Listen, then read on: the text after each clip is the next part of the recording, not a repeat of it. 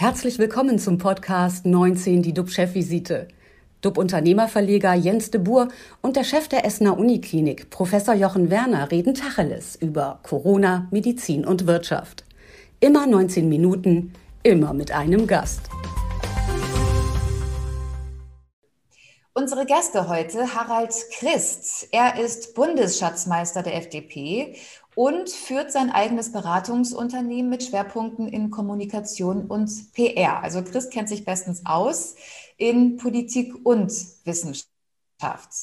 Der langjährige Banker und Investor war auch über drei Jahrzehnte in der SPD aktiv, bis ihm deren Kurs mit Wahl der neuen Vorsitzenden Saskia Esken und Walter Borjans Ende 2019 zu links wurde. Er sagt, ein rot-rot-grünes oder grün-rot-rotes Bündnis wäre eine Abrissbirne für die deutsche Wirtschaft und den Mittelstand. Harald Christ, herzlich willkommen. Hallo. Als weiteren Gast begrüße ich dann Dr. Lars Reinkemeyer. Er unterstützt Kunden dabei, die Software von Celonis in ihren Unternehmen einzuführen und zu nutzen. Celonis ermöglicht es, Prozesse in Betrieben zu analysieren und zu verbessern durch das Sammeln und Auswerten digitaler Informationen mithilfe künstlicher Intelligenz. Also Reinke Meyer ist der Experte für Digitalisierung von Unternehmen welche Rolle sogenannte Centers of Excellence, also Exzellenzzentren dabei spielen. Das wird er uns gleich erklären. Hallo, Herr Reinke-Meyer. Hallo, Frau Rosenberg. Freue mich sehr, hier zu sein. Dankeschön. Bevor wir beide mit Ihnen über die Konjunkturerholung nach dem Lockdown und die Digitalisierung der Wirtschaft sprechen, einmal zurück zu Jochen Werner. Lieber Jochen, wo stehen jetzt aktuell die RKI-Zahlen und was beschäftigt dich heute besonders? Ja, am Tag 201 dieses speziellen deutschen Lockdowns äh, meldet das RKI 8700 Neuinfektionen, 2500 weniger als vor einer Woche. Die Sieben-Tage-Inzidenz äh, liegt bei 67 und wir haben auch eine Abnahme unserer Patienten zu verzeichnen. Das ist sehr erfreulich. Wir behandeln aktuell heute nur noch 47 stationäre Patienten mit Covid-19 davon 24 auf den Intensivstationen. Gestern haben sich die EU-Länder und das EU-Parlament auf Details eines europaweiten äh, digitalen Covid-Zertifikats geeinigt. Hiermit soll man sich ausweisen können als frisch getestet, als vollständig geimpft oder dass man von der Krankheit genesen ist. Dieses Zertifikat gilt quasi als EU-weiter Freifahrtschein mit bestimmten äh, Regelungen und Ausnahmen, die in Kürze sicherlich alle haben wollen. Das Zertifikat soll ab dem 1. Juli 2021 gelten, also in 40 Tagen. Aber wie kommen nun diese Informationen in Deutschland rasch auf das elektronische Zertifikat? Anders als zum Beispiel in Schweden oder in Norwegen wo jede Impfung elektronisch erfasst wird, basiert unser Handeln im analogen Deutschland noch ganz fest auf dem 1962 gestarteten gelben Impfpass. Das bedeutet, dass wir die Informationen zu millionenfachen Impfungen, zu Tests und zu durchgemachten Covid-19-Erkrankungen nachträglich elektronisch erfassen müssen. Doch wer wird das tun? Der Bundesvorsitzende des Deutschen Hausärzteverbandes, Ulrich Weigelt, winkte schon mal ab. Er sagte, jeglicher zusätzliche Aufwand ist definitiv zu viel. Daher kann man unseren Praxen auch nicht zumuten, dass wir zusätzlich noch die nachträgliche Erfassung der Impfungen übernehmen können. Wir sind Hausärzte und nicht das Passamt. In dieser unklaren Dokumentationsphase tauchen in Deutschland immer mehr gefälschte Impfpässe auf. Solche Fälschungen seien nicht schwer zu erstellen. Blanko-Impfpässe gäbe es ganz legal im Internet zu bestellen. Auch Arztstempel seien online leicht zu haben. Dieses Beispiel, das zeigt einmal mehr, wo wir durch jahrzehntelanges Vernachlässigen der Digitalisierung auch unter dem Aspekt des wie eine Monstranz vor uns hergetragenen Datenschutzes hingekommen oder besser gesagt stehen geblieben sind in einer Zettelwirtschaft. Hoffentlich verzetteln wir uns jetzt nicht auf dem Weg zum digitalen Covid-Zertifikat. 40 Tage sind eine kurze Zeit. Jetzt freue ich mich auf unser Gespräch mit unseren beiden interessanten Gästen. Aber zurück zu dir, liebe Fanny. Was geht dir durch den Kopf? Mhm. Ja, mich beschäftigt zum heutigen Thema die Frage, wie schnell sich jetzt die deutsche Wirtschaft erholen kann vom langen Lockdown. Also ich habe gestern gerade noch eine Prognose gelesen vom Internationalen Währungsfonds. Und demnach kann unser Bruttoinlandsprodukt, also die Wirtschaftsleistung, schon Anfang 2022 auf Vorkrisenniveau kommen, wenn die Impfkampagne jetzt so weiterläuft wie aktuell und wenn keine gefährlichen Virusmutationen auftauchen. Der Export soll laut IWF weiter stark bleiben und im Inland dürfte die Nachfolge nach Dienstleistung das Wachstum dann ankurbeln. Und ich denke, das ist auch äh, ganz gut vorstellbar. Die Bundesländer kündigen ja jetzt viele Öffnungen an, zum Beispiel im Saarland. Da will Ministerpräsident Tobias Hans äh, die Innengastronomie und Hotels öffnen nach Pfingsten sogar Frei- und Strandbäder öffnen. Also das Wetter, das spielt jetzt nicht unbedingt mit, aber ich glaube, die Leute werden trotzdem alles machen, was irgendwie jetzt wieder erlaubt ist. Äh, auch äh, kaufen, was man eben im Internet nicht kaufen konnte. Und ich glaube, dass der Nachholbedarf wirklich so groß ist, dass es auch schnell gehen könnte mit der Konjunkturerholung. Wir haben mit Harald Christ heute einen Unternehmer dabei, dessen Firma andere Unternehmen berät. Herr Christ, wie ist das? Äh, spüren Sie das bei den Kunden? Erwarten die einen Ansturm auf die Läden, wenn sie jetzt wieder aufmachen dürfen? Also werden wir einen Boom erleben, wenn die Einschränkungen für Dienstleister fallen? Ja, das ist so äh, eindimensional nicht zu beantworten. Ja, mhm. weil die Krise hat sich ja mit unterschiedlichem Gewicht äh, ausgewirkt auf die Unternehmen. Es gibt ja viele Unternehmen, die sind von der Krise gar nicht betroffen. Die laufen nach wie vor sehr, sehr gut. Ich will nur mal einen äh, Unterschied machen, zum Beispiel im Handel. Wenn Sie den Lebensmitteleinzelhandel, den Foodhandel nehmen, der boomt. Wenn Sie den Non-Food-Handel nehmen, das heißt der stationäre äh, Handel, die großen äh, Warenhäuser, dort ist natürlich äh, die Stimmung und auch die wirtschaftliche Lage äh, sehr angespannt bis katastrophal. Äh, und so können sie durch alle Wirtschaftsbereiche durchgehen. Der Onlinehandel äh, boomt, ja, äh, das Online-Geschäft boomt.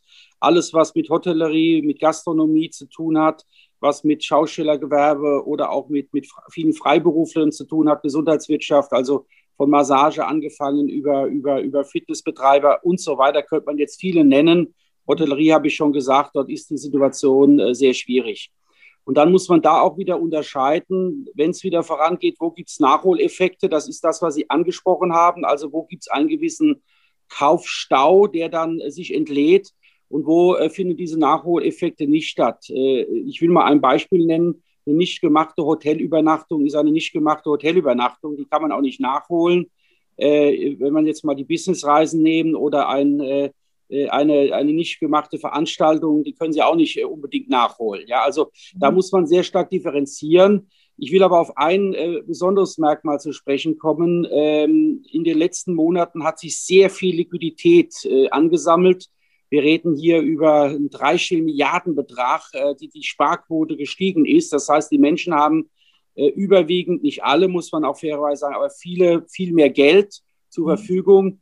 Und es ist doch die Hoffnung da, dass, äh, wenn es jetzt wieder vorangeht, wenn wir langsam wieder den Einstieg in den Ausstieg, also in die Richtung Normalität bekommen, dass dann diese Liquidität für Reisen, für Konsum und für all diese Dinge auch ausgegeben werden. Und da bin ich recht zuversichtlich. Aber es werden viele Unternehmen lange damit noch zu leiden haben und leider werden auch viele Unternehmen es nicht schaffen.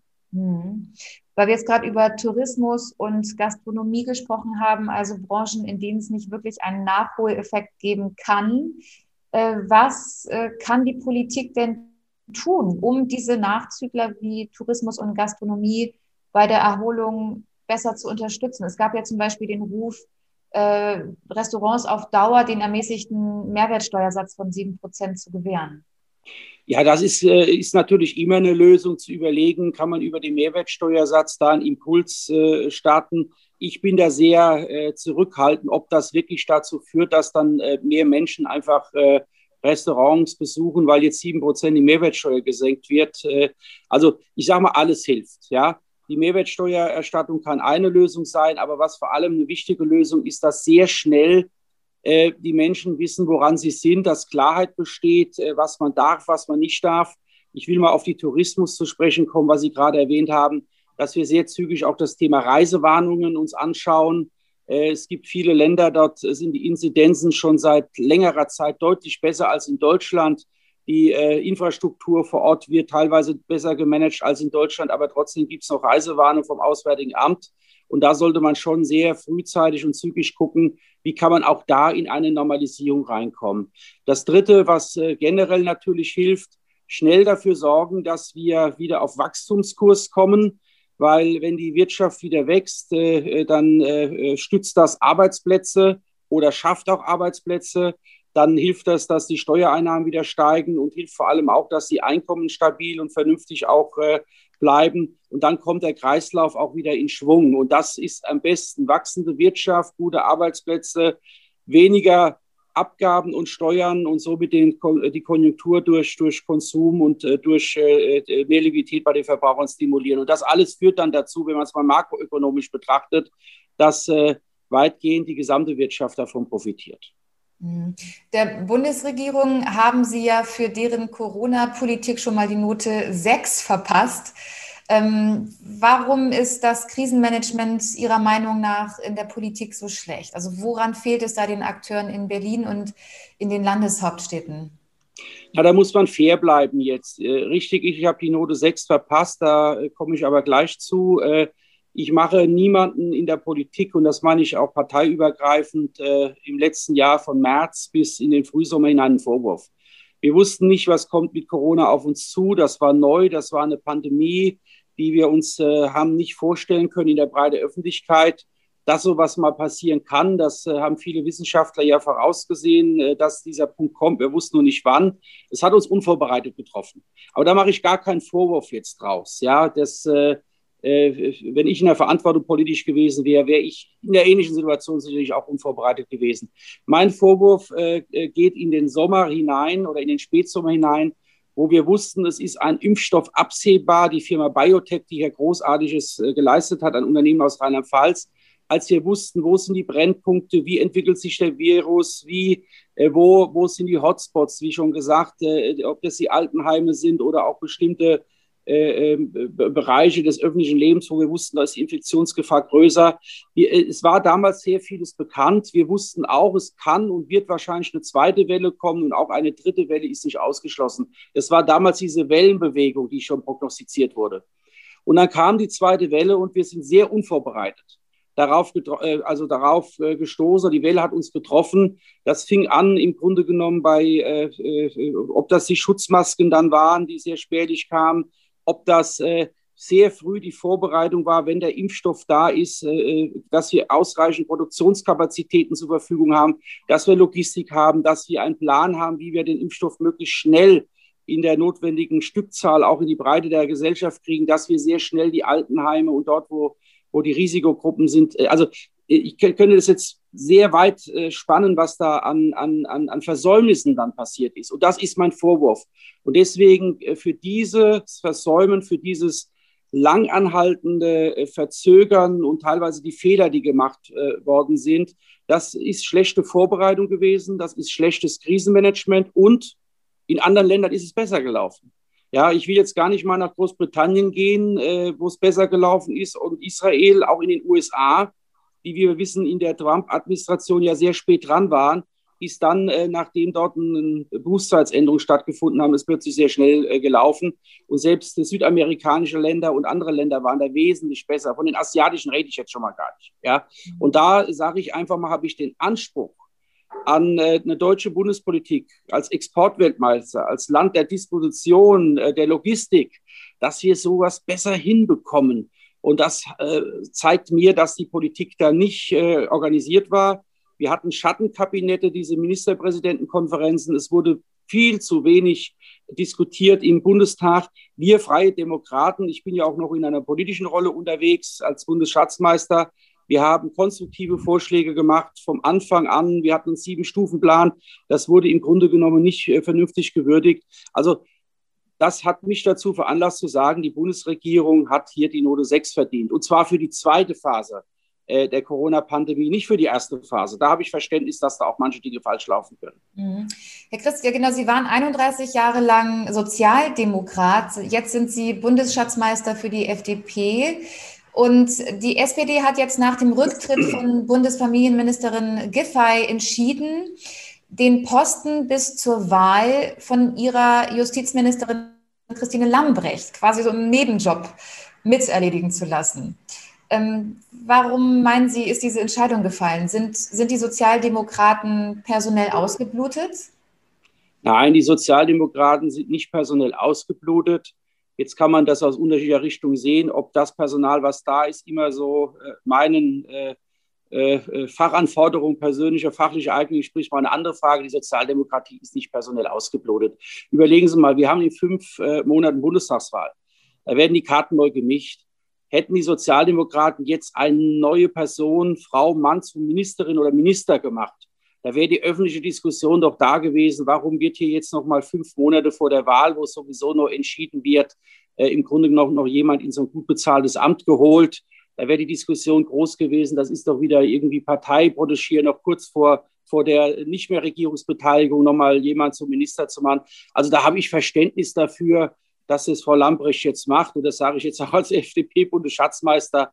Das ist nicht zu kritisieren. Ob das die richtige Person ist, ist mal äh, eine andere Frage. Aber das müssen dann die äh, äh, entsprechend äh, verantworten, die es entschieden haben.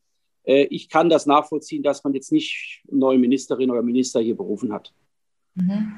Wir gehen auf die Wahlen zu und in aktuellen Umfragen sind die Grünen ja wirklich stark.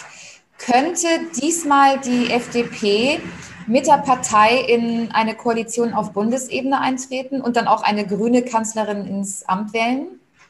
Bin erstmal empfehle ich äh, allen Zuhörern und Zuhörern mal das grüne Wahlprogramm äh, sich in die Hand zu nehmen, einfach mal auf diesen 138 Seiten oder wie wir es mal durchzulesen, was da alles so drin steht. Ja, an Verboten, an Regulatorik, an Forderungen, an äh, unglaublich viel äh, äh, Papier, was bedruckt ist, wo, wenn man vom Ende her denkt, es makroökonomisch denkt, es äh, von der Sichtweise der Verbraucher, aber auch der Unternehmen und des Mittelstandes denkt, wenn das alles äh, zu Gesetz äh, werden würde und zu Regierungshandel, was da drin steht, dann ist das die Abrissbirne für die deutsche Wirtschaft und die deutsche Industrie, der Mittelstand. Und das würde auch, und es würde die Gewerkschaften interessieren, Arbeitsplätze gefährden und die, die gesamten Industrie- und äh, Wirtschaftsstandort Deutschland. Also es lohnt sich einfach mal, dieses Programm zu lesen. Und dann lohnt es sich einfach auch mal das äh, Parteiprogramm der FDP zu lesen. Ja, nie gab es mehr zu tun. Das ist unsere feste Überzeugung, weil äh, das Land ist seit Jahren in einem äh, Gestaltungsstau. Es passiert nichts mehr nach vorne. Politik wird nicht aktiv gestaltet, äh, sondern es wird nur moderiert, es wird nur verwaltet, wie bei Corona es sich auch, zeigt. Das Brennglas für alles, was schieflaufen konnte und jetzt schiefläuft, ist ja Corona. In der Bildungspolitik, in der Hochschule, in der Infrastruktur, in der Gesundheitswirtschaft. Das könnte man jetzt auch lange spannen. Wir haben als Liberale ein sehr innovatives Programm äh, vorgelegt. Und jetzt komme ich zur Beantwortung des Kerns Ihrer Frage. Wir haben völlig einer Meinung mit den Grünen, dass wir viel tun müssen für Klima und für Umweltschutz. Da gibt es gar keinen Dissens. Nur den Weg, wie wir das erreichen wollen, ist ein völlig anderer. Wir wollen das durch Investitionen in Forschung, in Entwicklung, durch Innovation, äh, durch Fortschritt, durch Wettbewerbsfähigkeit, durch unsere, die Transformation unserer, äh, äh die Öko Ökonomie ökonomisch, ökologisch, sozial transformieren. Die Grünen wollen mit Vorgaben, Verboten, Steuererhöhungen und allen möglichen Bevormundungen äh, operieren. Das ist ja so eine Art äh, Staatsökologismus oder wie man dazu sagen soll, ja, also etwas, was völlig anders ist als das, was wir uns vorstellen. Und auf dieser Basis einen Koalitionsvertrag zu verhandeln oder äh, Gespräche über eine Regierungsbeteiligung zu führen, wird, glaube ich, sehr schwer. Nein, unser Partner ist die CDU, CSU. Das muss das Ziel sein. Und übrigens äh, die Frage, ob wir uns vorstellen können, in eine Regierung beizutreten mit einer grünen Kanzlerin, aus meiner Sicht stellte sich gar nicht, weil im September wird keine grüne Kanzlerin sein. Herr Christ, erstmal vielen Dank für Ihre Einschätzung. Herr Reinke-Meyer, ähm, wenn es wirtschaftlich aufwärts geht, dann ja ganz besonders gut mit Hilfe der Digitalisierung. Dafür sind Sie der Spezialist. Ähm, Celonis hilft anderen Unternehmen bei deren Digitalisierung. Wenn Sie das in drei prägnanten Sätzen erklären können, was machen Sie konkret? Herr Rosenberg, der Erfolg eines Unternehmens hängt ja im Prinzip neben allen freien Handelsmöglichkeiten ja ganz wesentlich von effizienten Prozessen ab. Und da spielt Digitalisierung eine große Rolle. Wir bei Celonis helfen Unternehmen mit einem Röntgenbild von seinen aktuellen Prozessen. Das heißt, wir erstellen im Prinzip eine komplette Transparenz, wie Prozesse im Unternehmen heute ablaufen, identifizieren Schwachstellen, gucken, wo sind da hohe manuelle Aufwände und coachen Unternehmen, wie sie Prozesse besser automatisieren können, effizienter durchführen können. Im Prinzip, wenn Sie so wollen, wie ein digitaler Fitnesscoach für Unternehmen. Ich hoffe, Sie verstehen mich gut. Hier draußen hat es angefangen zu gewittern und zu blitzen und ich brülle jetzt so ein bisschen in die Kamera rein. Ähm, genau, aber äh, zur Digitalisierung. Äh, welche Unternehmen profitieren denn am stärksten von der Digitalisierung und gibt es eventuell auch Branchen, oder vielleicht bestimmte Unternehmensgrößen, die eigentlich, für die sich die Digitalisierung eigentlich gar nicht richtig lohnt? Profitieren kann schon im Prinzip jedes Unternehmen, jeglicher Größe, jeder Branche, jeglicher, jeglicher Aufstellung. Also Digitalisierung ist, glaube ich, universal für Unternehmen ein relevantes Thema. Bei unserem Ansatz dieses Röntgenbildes ist die Voraussetzung, dass wir sogenannte digitale Spuren finden. Das heißt, in den transaktionalen Systemen sehen können, wie läuft denn der Prozess eigentlich heute ab. Also zum Beispiel ein Auftragseingang, Auftragsbestätigung, Lieferung, Rechnungsstellung, Zahlungseingang. Das sind digitale Spuren, die wir abgreifen und dann im Unternehmen entsprechend darstellen. Und es können bei großen Unternehmen können da schon mal Millionen von Vorgängen sein mit hunderttausend von Prozessvarianten, wo immer Leute erstmal überrascht sind und sagen, wow, das ist ja erstaunlich, auch was ich da an manuellen Aktivitäten mache und wo unglaubliches Einsparpotenzial drin ist. Mittelständische Unternehmen gleichermaßen. Kleine Unternehmen, da haben wir eine kostenfreie Snap-Lösung, mit denen Unternehmen im Prinzip dann eigenständig ähm, ihren Fitness, Fitness Assessment machen können und auch eigenständig Maßnahmen damit ableiten können. Äh, beim Process Mining, das nennt man ja, wenn man die Arbeitsläufe in Unternehmen digital dokumentiert, dann analysiert und dann die Abläufe optimiert. Und wie groß ist da dieses Potenzial? Also könnten Sie jetzt einfach mal über den Daumen gesagt ähm, einem Unternehmen vermitteln, wir senken eure Kosten um mindestens 15 Prozent? Ja, der, der dicke Daumen ist ein bisschen schwierig, aber wir haben es trotzdem mal versucht vor ein paar Wochen, als wir eine ganzseitige Kampagne im ähm, Wall Street Journal geschaltet haben, wo wir Unternehmen einer bestimmten Größe versprochen haben, dass wir mindestens 10 Millionen Dollar Einsparpotenziale finden können. Und wir sind die Wette eingegangen, dass wir gesagt haben, wenn wir das nicht finden, dann spenden wir 100.000 Dollar an eine gemeinnützige Organisation. Und die Sicherheit, so eine Kampagne zu machen, ähm, kommt einfach aus der Erfahrung heraus von Tausenden von Installationen, wo wir gesehen haben im Großunternehmen, da ist sehr, sehr viel Potenzial durch verbesserte Digitalisierung. Da ist sehr viel Möglichkeit, diese Prozesse zu verbessern. Das kann also schon mal auch in einem ähm, Vertriebsprozess oder Einkaufsprozess durchaus 15 Prozent, 20 Prozent sein, je nachdem, wie das Unternehmen halt schon aufgestellt ist und wie digital das Unternehmen quasi schon ist. Ich habe auch in dem Buch, was ich letztes Jahr im Springer Verlag veröffentlicht habe zu Process Mining in Action, eine ganze Reihe von Beispielen aufgeführt von ABB, Bayer, Bosch, Uber, die ähm, dort im Detail darstellen, wie sie selber mit Digitalisierung und mit Process Mining vor allem Effizienzverbesserung gehoben haben. Uber zum Beispiel über 20 Millionen Dollar ähm, im, im sogenannten Complaint Management, weil sie einfach gesehen haben, wie läuft es heute ab und dann das Ganze mit Digitalisierung wesentlich effizienter aufbauen konnten. Sie sind ja auch Ex, äh, Experte für die Einrichtung von sogenannten Centers of Excellence, also Exzellenzzentren zur Umsetzung der Digitalisierung. Wie baut man solche Einheiten auf und was bringen sie dem Kunden? Ja, Digitalisierung ist ja kein, kein Selbstläufer, sondern wir brauchen im Prinzip immer so einen zentralen Nukleus, so ein zentrales Kernteam, was ähm, in der Lage ist, das ganze Thema anzutreiben, das ganze Thema äh, im Unternehmen zu verbreiten. Und das sind Center of Excellence, die wir immer empfehlen, bei uns auch so aus der Erfahrung heraus, dass über 70 Prozent unserer großen Kunden ein Center of Excellence aufgebaut haben. Das heißt, äh, in einer zentralen Stelle, wie zum Beispiel in einer zentralen IT gesagt haben, dort baue ich die Kompetenz für Process Mining auf. Dort baue ich die Kompetenz auf dieses Process Mining auszulesen und dann auch die Fachabteilungen zu coachen, wie sie mit digitalen Maßnahmen, Automatisierung wesentlich effizienter werden können.